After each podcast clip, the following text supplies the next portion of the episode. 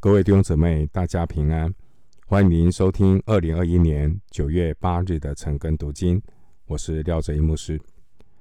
今天经文查考的内容是《四世纪》十六章一到十四节，《四世纪》十六章一到十四节内容是谈到力大无比的参孙陷入眼目情欲的网罗。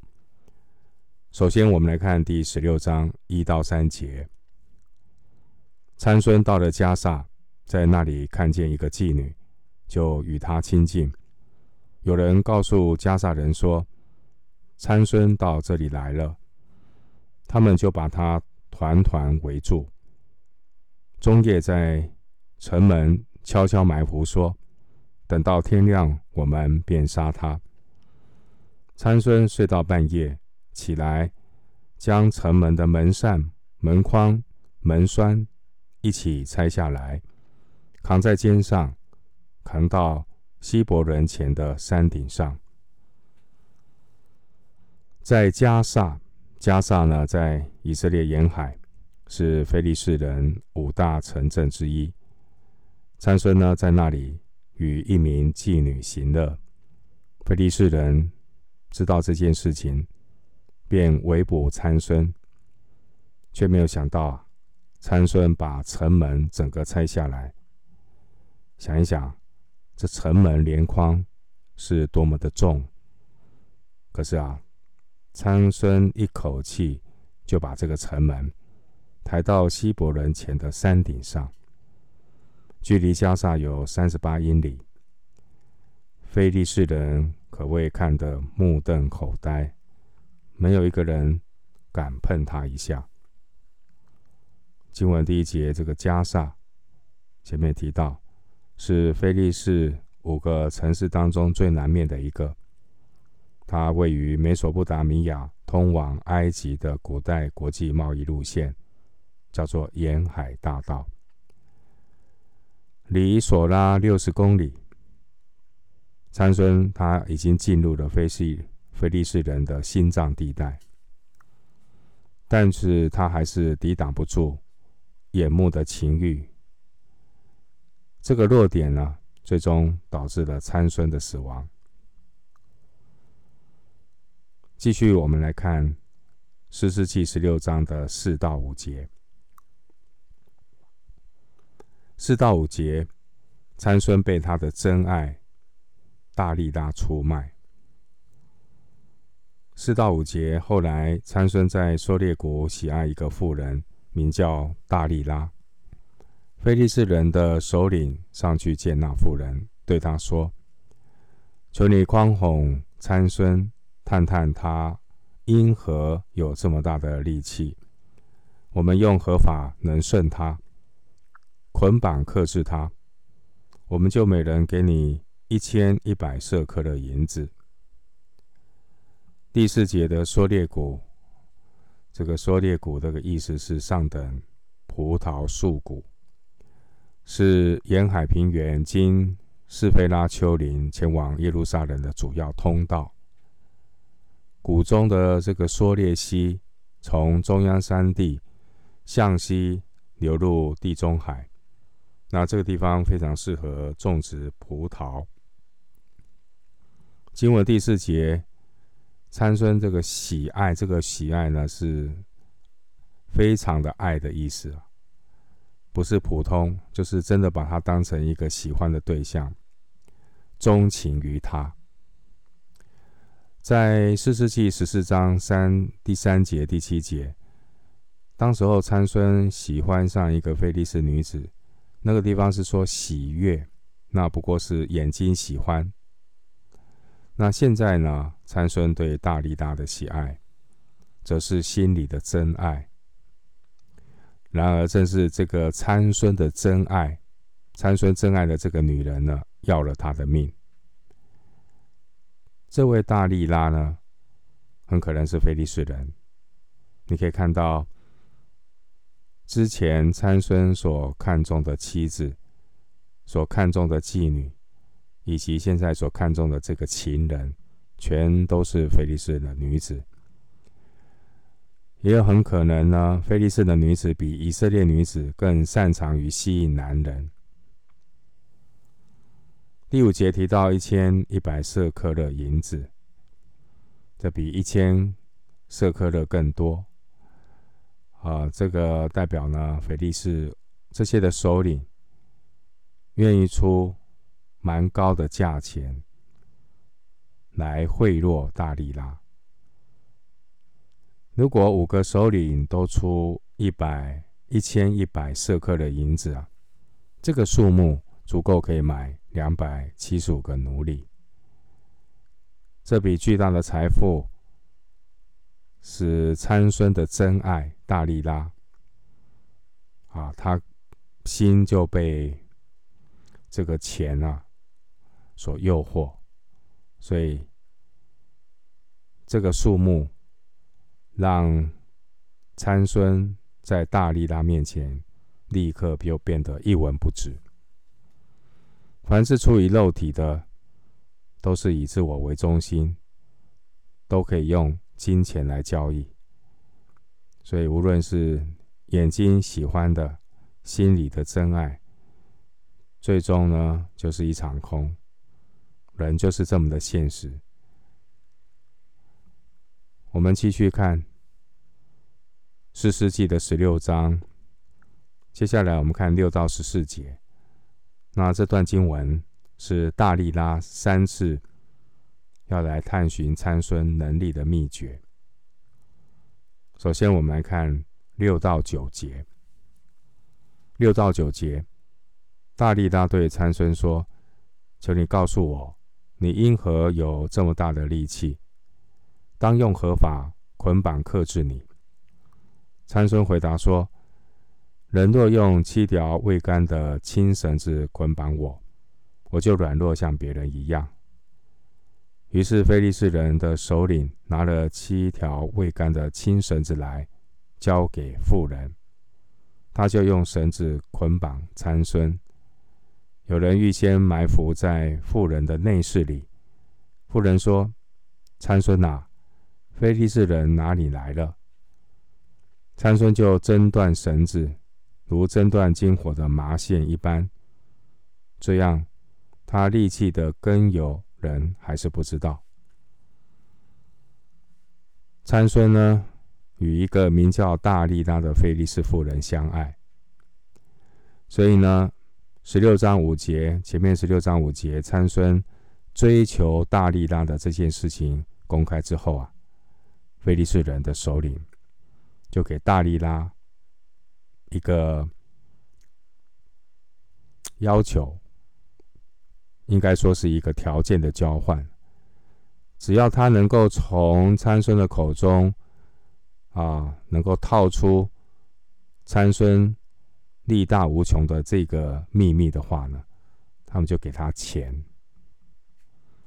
当然啦。这个参孙的真爱大力拉，那经不起金钱的诱惑，所以呢，他就决定了出卖参孙。大力拉就第一次尝试要从参孙的口中来套出他力大无穷的秘密。参孙就告诉他，如果他被七条没有干的青绳子捆绑，他就会软弱无力。那大利拉呢也就信以为真了，用七条没有干的青绳子来捆绑他，并且建议菲利士人来扶起他。不过，参孙呢，轻而易举的就把这些绳子都弄断了，犹如一串麻线。我们继续来看十六章的十到十二节，十到十二节，大利拉对参孙说。你欺哄我，向我说谎言。现在求你告诉我，当用何法捆绑你？参孙回答说：“人若用没有死过的心神捆绑我，我就软弱像别人一样。”大利拉就用心神捆绑他，对他说：“参孙啊，非利士人哪里来了？有人预先埋伏在内室里。”参孙将臂上的绳挣断了，如针断一条线一样。这位参孙的真爱女人大力拉，第二次再度尝试要从参孙口中套答案。参孙又给了一个假的答案。那大利拉一样的依照参孙的指示，用新的绳子捆绑他，并且试探参孙说有非利士人要前来杀害他。当然，这一次参孙还是一样的轻而易举的挣断这个捆绑他的绳索，就如同挣断一条线一样。继续来看四世纪十六章十三到十四节，大力大对参孙说：“你到如今还是欺哄我，向我说谎言。求你告诉我，当用何法捆绑你？”参孙回答说：“你若将我头上的七条法柳与尾线同织就可以了。”于是大力大将他的法柳与尾线同织，用橛子钉住，对他说：“参孙啊，非利士人拿你来了。”参孙从睡中醒起，将机上的橛子和尾线一起都拔出来了。这经文十三到十四节，参孙面对大利拉苦苦的逼问，啊，参孙还是继续玩火。参孙告诉大力拉，只要把他头上这七条发柳与尾线同织，他便会变得无助。当大力拉唤醒参孙说：“非利士人快来捉他的时候，他就将机上的橛子和尾线。”一起都拔出来了。第一次，大力拉是用七条未干的青绳子。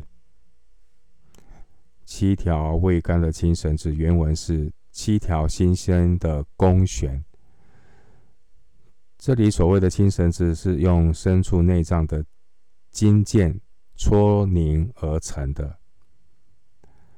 那第二次所用的心绳，十一节哈，心绳，这可能跟参孙二十年前犹大人捆绑他的心绳是一样的。参考士师记十五章十三节。到了第三次呢，更加危险了。这个基本上啊，已经碰到了他的头发，头发的七条发綹啊，十三节。参孙的七条发綹可能是后面一束，两侧各三束，所以现在呢是离死亡越来越近了。这每一次大力拉的试探，他试探参孙失败之后，他就会用更哀怜的声音，啊，来责备参孙。哎呀，不与我同心呐，啊，啊，你就不爱我了啦，啊。你可以看十节、十三节、十五节，那用这些动听的言辞，啊，来为参孙安排死亡的陷阱。那你也看到啊，的确，肉体的情欲必然使人盲目。大力拉三次的试探，这位参孙先生不但没有警醒。反而意志呢越来越薄弱。一个活在肉体中的人，其实也都是如此的盲目，沉溺在短暂的最终之热，完全没有想到死亡正在步步逼近。我们看到参孙生命当中所挚爱的两个女子都是菲利士人，他头一次要娶的。女子是亭拿的女子。那时候参孙呢做了个谜语，一样的亭拿女子也是诓哄他，想要知道谜语的底细。当然也是悲剧收场。那这次他又被大力拉诓哄，大力拉要从参孙身上探出更大的秘密，就是参孙力大无穷的来源，让参孙一步一步的走向陷阱，引来杀身之祸。参孙的意志力啊，常常被肉体的情欲所控制，而参孙过去的这些失败的经验，并没有唤起他的警觉性，而是一再的。浸淫在女色之中，弟兄姊妹，其实我们每一个人都有他不同的弱点。好，就像那些练武功的知道，人有一些的罩门，他的弱点，所以我们也要求圣灵光照，在神面前好好的自我省察。你的弱点是什么呢？你对什么事情比较经不起试探呢？那我们学习把我们的弱点，把我们很容易在乎的事，真的要带到神的面前，免得呢落入试探的网罗。也要特别求主帮助，让圣灵光照，让圣灵来管制我们。这个大利拉三次要求参孙告诉他力大无穷的秘密。